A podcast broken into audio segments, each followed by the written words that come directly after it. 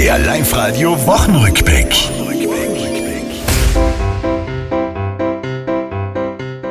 Es sind wahrlich keine schönen, unbeschwerten Tage. Fasching, obwohl Krieg ist, war zum Beispiel eine Frage. Zumindest Kinder konnten feiern, möglichst unbefangen, wie wir großen früher halt. Ja, da bin ich mal als schöne Frau gegangen. Für die Metrologen hat die Woche ja begonnen. Der Frühling, Mai, wie ist mir früher da das Herz zerronnen? Gefühle, Schmetterling im Bauch, das war halt nur toll. Manche helfen sich da anders. Wenn ich zur Gärtnerei umgehe und mir ein paar schöne Primelen hole.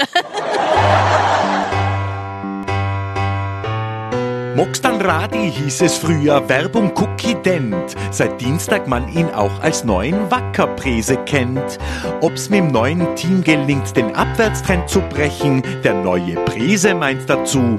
Es ist eh wurscht, was ich jetzt eigentlich sage. Ich glaube, das sind alles jetzt einmal leere Flauseln, leere Versprechen.